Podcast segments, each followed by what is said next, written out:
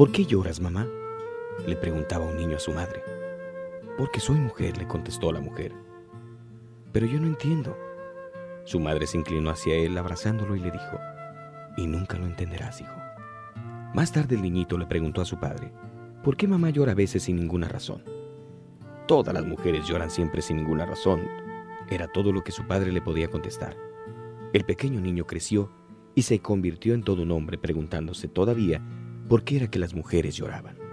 Un día el niño convertido en hombre se arrodilló y le preguntó a Dios, ¿por qué lloran tan fácilmente las mujeres? Y Dios le dijo, cuando hice a la mujer, tenía que ser algo especial. Hice sus hombros suficientemente fuertes como para cargar el peso del mundo entero, pero a su vez, lo suficientemente suaves para confortar a quien lo necesite. Le di una inmensa fuerza interior para que pudiera soportar el dolor de dar a luz y hasta el rechazo que muchas veces proviene de sus propios hijos le di una dureza que le permite seguir adelante y cuidar a su familia, a pesar de las enfermedades y la fatiga, y sin quejarse aún cuando otros se rinden. Le di la sensibilidad para amar a un niño bajo cualquier circunstancia, aun cuando su niño la haya lastimado mucho.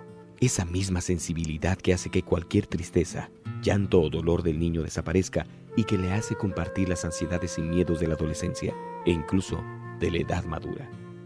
Le di sabiduría para saber que un buen esposo nunca lastimaría a su esposa, y a veces le pongo pruebas para medir su fuerza y su determinación para mantenerse a su lado, a pesar de todo.